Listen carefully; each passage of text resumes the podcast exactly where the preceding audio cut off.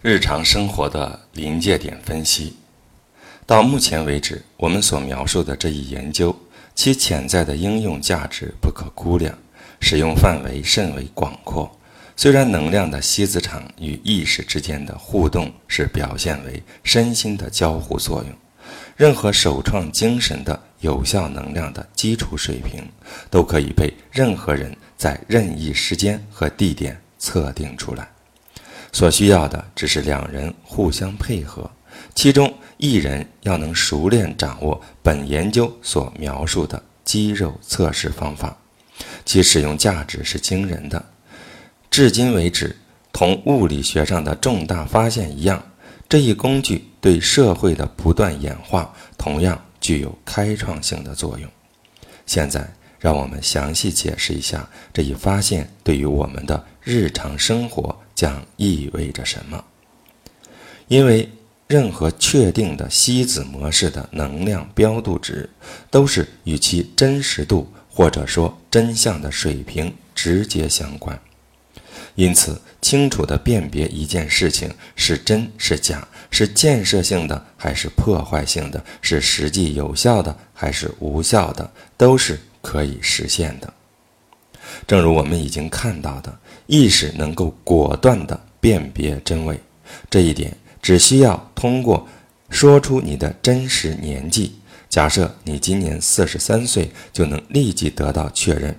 你说我今年四十三岁，然后请人用手往下按你伸展的手臂，这时你的手臂会充满力量。现在你说我今年四十五岁，你就会。立即感到无力，像计算机的二进制一样，意识也只识别它的零和一，即对与错。在这一过程中，任何模棱两可的情况都是由提问方式引发的，而不是由应答机制引发的。关于这一点，可见附录 B 第二章和下面的陈述。我们可以确定任何陈述、信仰体系和知识体系的真理水平，我们也可以精准地衡量任何句子、段落、章节或者整本书，包括本书的真实性。我们能够可靠地辨别任何首创精神中自身的意识和动机水平。现在，我们能够从一个全新的视角审视社会运动和历史，这在以前是不可能的。政治研究并不仅局限于现在，我们可以回顾历史，测定其标度值。在所有的这些练习中，人体运动学让那些隐藏的、隐含的秩序显露，揭露其本质。这一系统的应用是自我教育。和自我指导，熟练掌握以后，就会发现每一个答案都是指向下一个问题的。幸好都是指向一个上升的和有益的方向。我们发现了生命自身的真谛，因为我们的问题本身就纯粹是我们自身动机、目标和认识水平的反应。测定一下问题，而不是答案的标度值，总是能为我们提供有用的信息。在讨论过程的时候，我们必须再次强调，说的更具体一些，就是提问的形式的某些方面，字斟句酌至关重要。例如，可以这样提问：这一决策是正确的吗？但所谓的正确。究竟是什么意思？对谁来说正确？在哪个时段正确？需要仔细的对问题进行说明。我们认为的正确或者是错误，仅仅是主观性的。至于宇宙是怎么认为的，又可能是完全不同的另外一回事。问题的动机相当重要。首先要问：我能问这个问题吗？如果没有准备好答案，就不要问问题。事实可能与你现在所想的大相径庭。尽管应用这一测试方法时，一些不明智的做法可能会引起情绪低落，有经验证明继续沿着这一路线询问。将会扩大语境，平息波动。假设一个年轻女子问道：“我的男朋友是诚实的吗？他对我的生活有帮助吗？”如果得到的答案是否定的，他很失望地发现，他的爱是自私的，他的性格是刻薄的。但是进一步提问就能得出答案，这一关系最终会导致情感伤痛。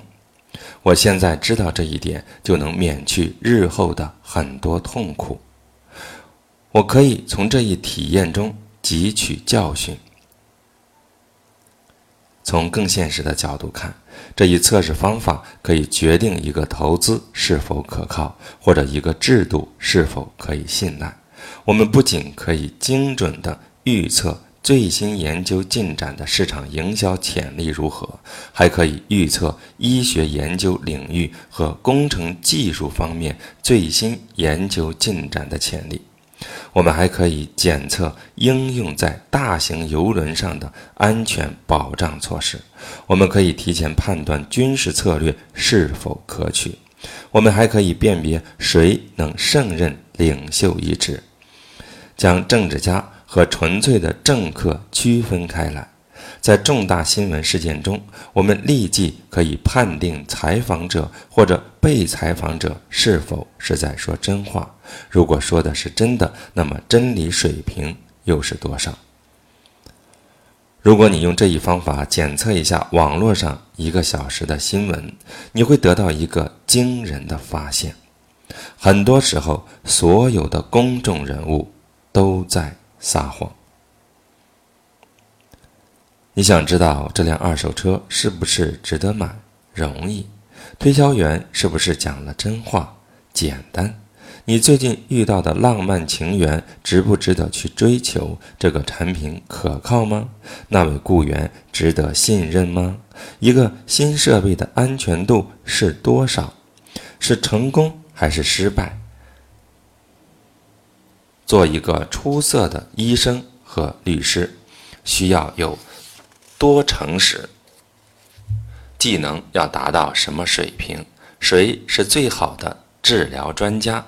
教师、教练、修理工、机修工或者牙医？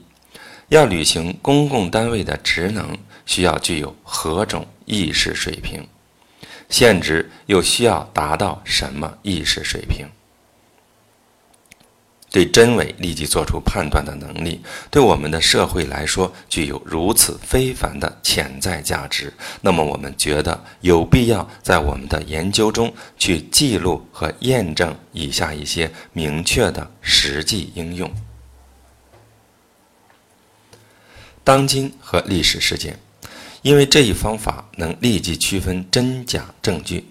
因此，它可以用来解决事实性的争议，比如说犯罪嫌疑人的身份，或者是失踪人员的下落。不管是现在的受害者，还是原告，到底是有罪还是清白，还是历史上的阴谋论的真实性也好，又或者是尚未解开的谜团等，在这些重大社会新闻事件的背后，真相都可以被发掘出来。比如说。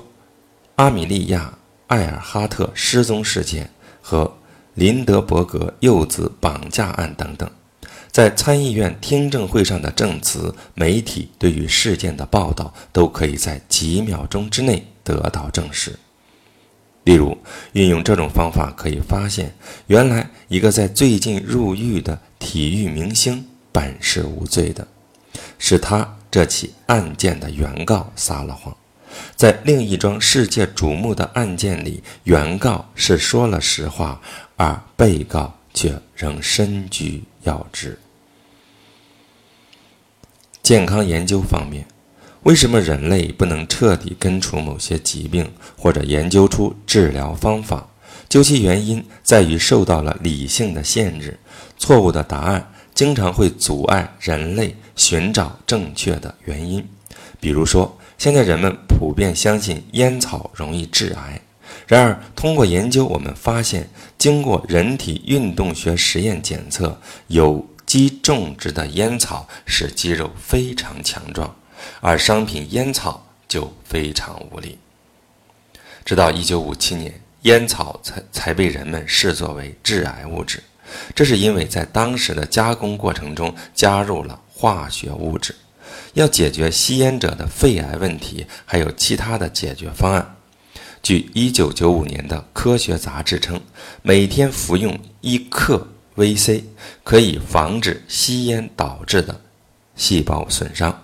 但是最根本的解决办法还是确认并停止在烟草加工过程中添加致癌化学物质。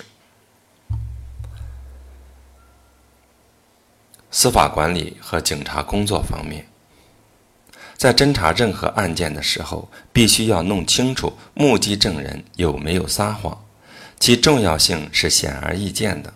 但是要发现原告是否在隐瞒罪证，或者陪审团的话语是否被篡改了，也同样重要。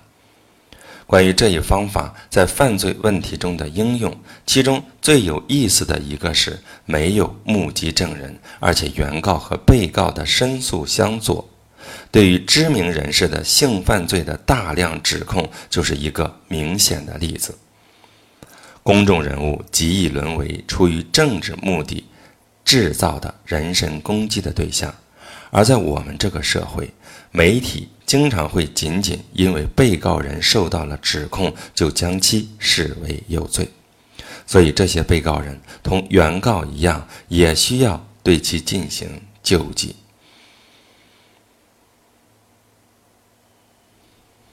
统计数字和方法论，节省时间方面。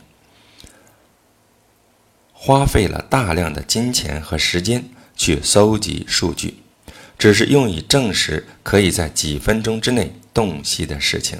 比如，要向那些持有异议的人证明人体运动学测试方法的有效性，必须遵从以下的步骤：一，总共需要三百六十名被试者，将其分成五个小组，分别用正面和负面刺激。对其进行测试，得出的统计分析 p 小于等于零点零零一。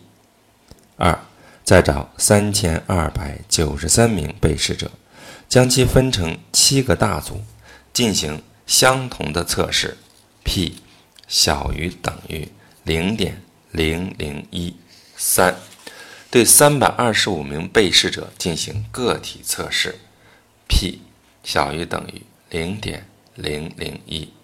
四，分别对六百一十六名精神病患者进行分组测试和个体测试，p 小于等于零点零一。从上述步骤中得出的结论排除了零假设，传统的方法论是无效的。商业方面，借助这一方法，可以分析一个企业或者行业不景气的原因，帮助其解决问题，并且不需要耗费资金进行试验。要对这一企业进行完整的分析，开始就要对其过去和现在的集体动机水平，以及对它在运转过程中所有相关人员的能力进行标度测定。接下来，要通过测定得出，要想取得成功，各个不同部门之间需要达到何种水平，然后策略、人员、产品、供给、广告、市场和招工过程都要一一进行评估。不需要花费高昂的资金进行市场分析，各种各样的市场策略就能被调查清楚。这样一来，保有了资本。同时，也节省了大量的时间和精力。在商业惯例中，就像政治惯例一样，真相的身份仍然并不明确。记住这一点，将是明智之举。有一个大家普遍心领神会的普遍原则，就是个人诚信。至于那些煞有介事、虚张声势和善意的谎言等做法，正像生意人穿西装打领带一样，是商业界的装饰之一。实际上，人体运动学分析告诉我们一个有趣的现象：一旦一个可以信赖的昔日老友穿西装打领带，就不要再他再相信他了。因此，在日常生活中、日常生意中，这一方法得到了广泛的应用。比如说，验证一份账单或者发票是否准确，一个。做过了手脚的账目以及质量低劣的产品和做工，都会使调查者的手臂感到无力。伪造的仿制品很容易辨别，应用这一方法，能够很快辨别一张空头支票和真支票，一颗假钻石和一件珍珠宝。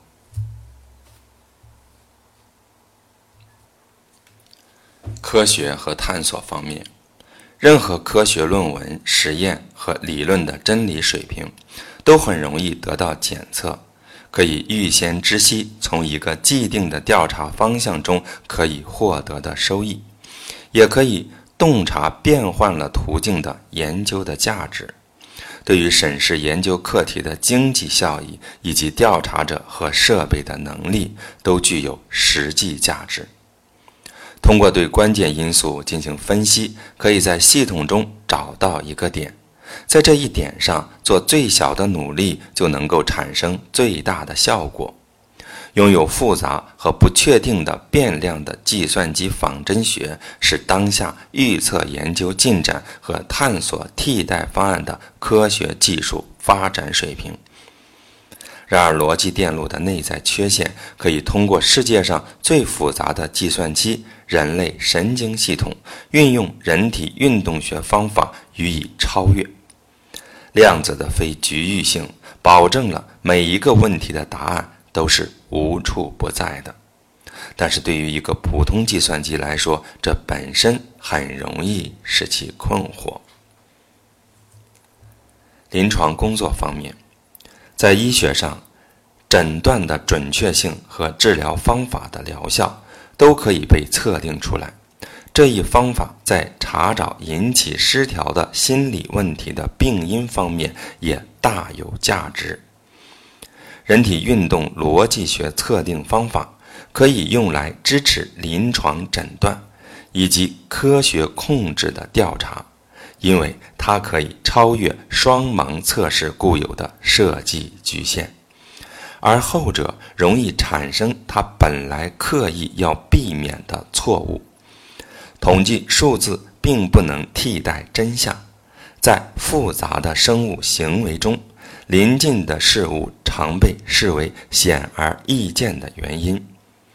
真正的原因很可能是通过一个潜藏的吸子场对未来产生的拉力。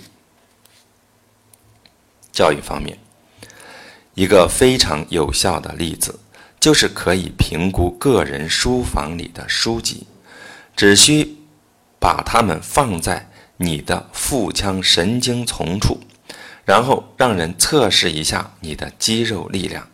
做完了这些，你的书就会分成两堆了。思考一下二者之间的区别。很多测试者发现，这是他们生命中最有价值的体验之一。有些人让这两堆书籍放置一些时日，以便使自己深入了解这些经验。这一方法对于评测一个人的音乐收藏也同样有益。负面影响的一组包括暴力、有性别歧视倾向的说唱音乐和重金属摇滚乐；积极向上的一组里包括古典音乐、经典摇滚乐，包括甲壳虫乐队在内。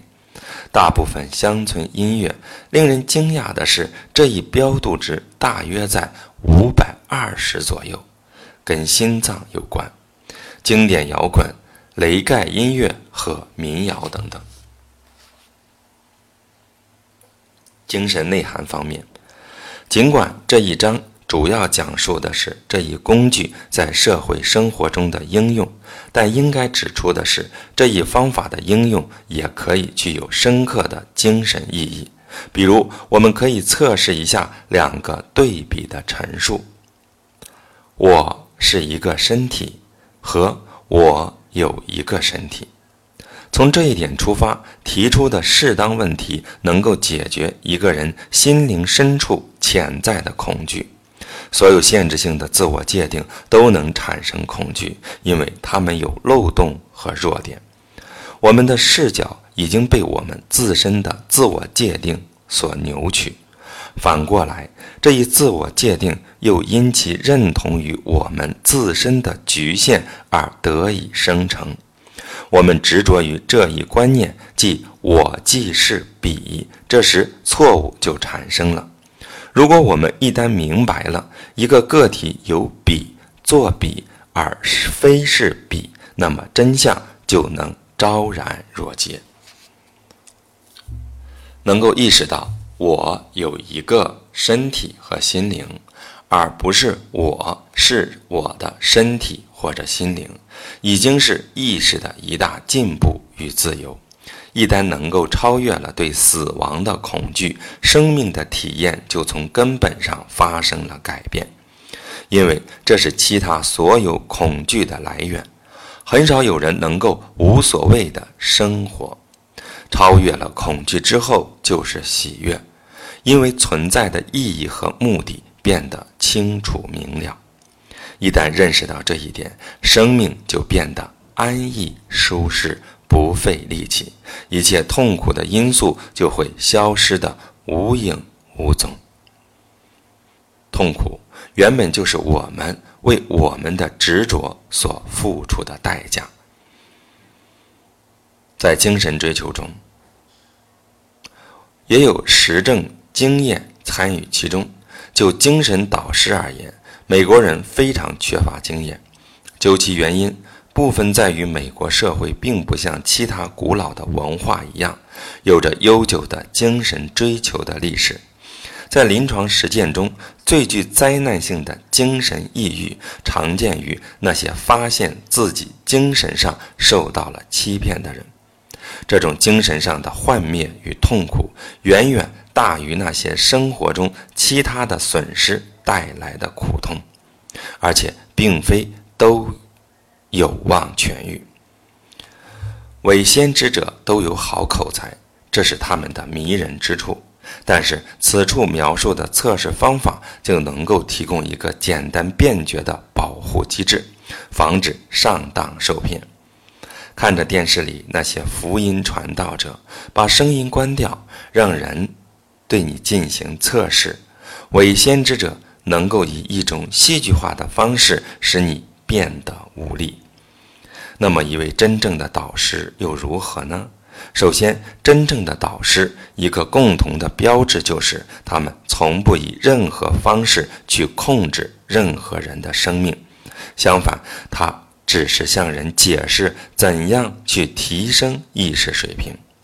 不过，如果我们对他们进行一下测定，比如说以世界公认的诺贝尔和平奖得主特蕾莎修女为例，我们就会发现它的标度值是七百。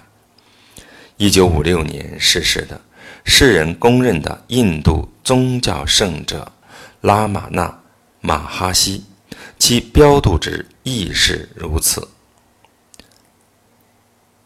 圣者。拉玛那马哈西十六岁时彻悟，从未离开过他居住的那座山，过着至为简朴的生活。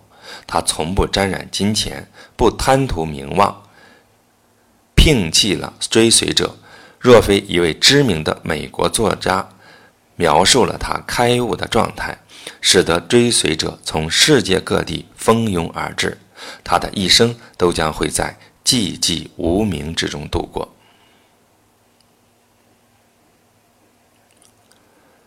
再也没有比在通灵者和心灵学盛行的地方，精神骗子更能大行其道了。检验一下这些巫师所说的真相的水平，以及彼岸的源头到底是怎样，是非常有必要的。有时候，事实告诉我们的真相出乎意料的真实。不管真相来源于哪里，只要它的标度值在五百，就值得听取。因为无力去爱是大多数人类问题的根源所在。超越了五百这一层级，物质财富和世俗的需要就变得无关紧要。而这正是真正的导师为何不追逐也不贪图物质利益的原因所在。这一系统的合理使用，总是能将我们引向自我发现和成长之路。最终，它能使我们对所有人都心生慈悲，因为我们看到，我们所有人都必须与人性中的阴暗面苦苦抗争。每个人在某些方面都有缺陷，每个人都走在发展之路的某个阶段，只不过有些走在我们的前面，而有些却落在了后面。回首过往的脚步，那是我们生命中过去的经验；而位于我们面前的，则是全新的康庄大道。我们无需为任何事事心怀内疚，也没有什么可去抱怨的，不必记恨任何人。但是，对有些人，最好还是避而远之。这些盲区将变得越来越明显。每个人都选择了他自己的意识水平，然而在任何特定的时间点，没有人可以做出其他的选择。我们只有从此处才能到达彼处。每一个乐声都需要有一个起跳平台，在意识进化的过程中，总会有痛苦存在，而其累计的影响最终会把我们推往一个新的方向。尽管这一机制可能非常缓慢，要向下探底多少次才能真正汲取教训？或许需要上千次。这可以解释为何人类的痛苦数量如此之多之大，以至于让人难以理解。文明一寸寸前行，进展缓慢。如果运用这一方法，再去重新评估一下我们这个社会的替罪羊，将会是一个有趣的实验。例如，可以先测定联合国现在的能有能量的层级，然后询问要成功的完成其应有的职能，需要达到何种能量层级。如果我们看到这种数字之间的差异，我们可能就。不再指责任何个人和机构，因为我们会意识到他们只不过是缺乏完成任务所需要的能量罢了。谴责会因为了解而消失，愧疚也是一样。所有的判断，最后都呈现为一种自我判断。一旦明白了这一点，就会对生命的本质有一种更为深刻的了解。所谓有害的东西，一旦我们明白了其中的原因，它就再无力伤害我们了。现在没有任何东西能够处于隐蔽状态了，每一个思想、行为、决定或者情感，都会在这个连锁、互相制衡的、时时刻刻都在变化的生命的。能量场中产生一个漩涡，为全部时间留下一个永久记录。当我们初次明白了这一真相，我们会心生畏惧，但它会变成一个通向快速进步的跳板。在这个互相关联的世界，我们个人世界中取得的每一个进步，都能将整个世界的每一个人向前推进一步。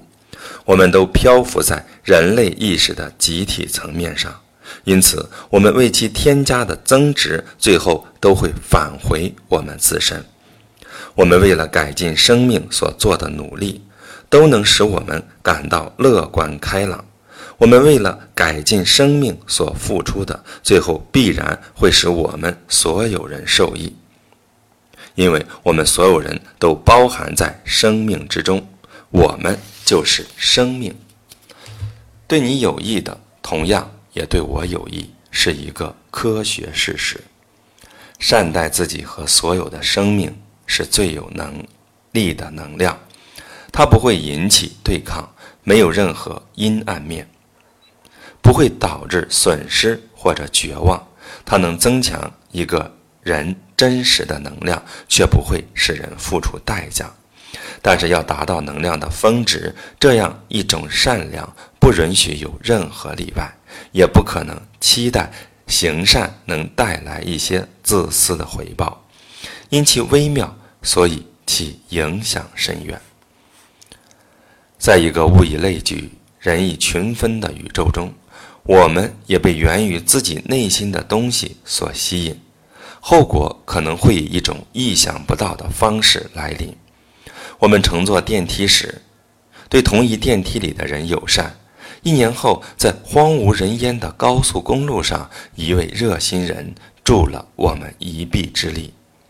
一个可以观察到的此，并不一定引起一个可见的彼。相反，在现实中，动机或者行为的改变能够作用于。能量场，然后一种积极的回应的可能性就会增加。我们的内部工作就像是建立了一个银行账户，但是不能任意从中支取。这笔资金的使用是由一种微妙的能量场决定的，而它在等待一个一触即发的机会，以便将这能量释放回我们自己的生活。狄更斯的《圣诞颂歌》是一个跟我们所有人的生活都相关联的故事。我们都是斯克鲁基，我们都是小蒂姆，我们都很自私，某些方面也有缺陷。我们都是像鲍勃拉切一样的受害者，我们也都像拒绝招待斯克鲁基的拉切夫人一样，对不道德的人心怀愤怒。圣诞的过去之灵在我们所有人的生命中出没，即将到来的圣诞节精神召唤着我们所有人，让我们做出能够提升我们自身和他人生活的选择。顺便提一句，如果我们测定一下圣诞节的能量标度值，很显然，能量就存乎于我们人类自身的心中。所有的质疑，最终都会得到终极答案。没有什么事情是藏而不露的，真相无所不在。这一发现是我们通向觉悟的钥匙，能够帮助我们明白最简单的现实事物以及人类的最终归宿。在检测我们日常生活的过程中，我们发现，原来我们的恐惧都是无稽之谈。这种真假的置换是所有有形和无形的事物复原的本质。通常，每个提问者都会遭遇一个最终问题，一个最大的问题：我是谁？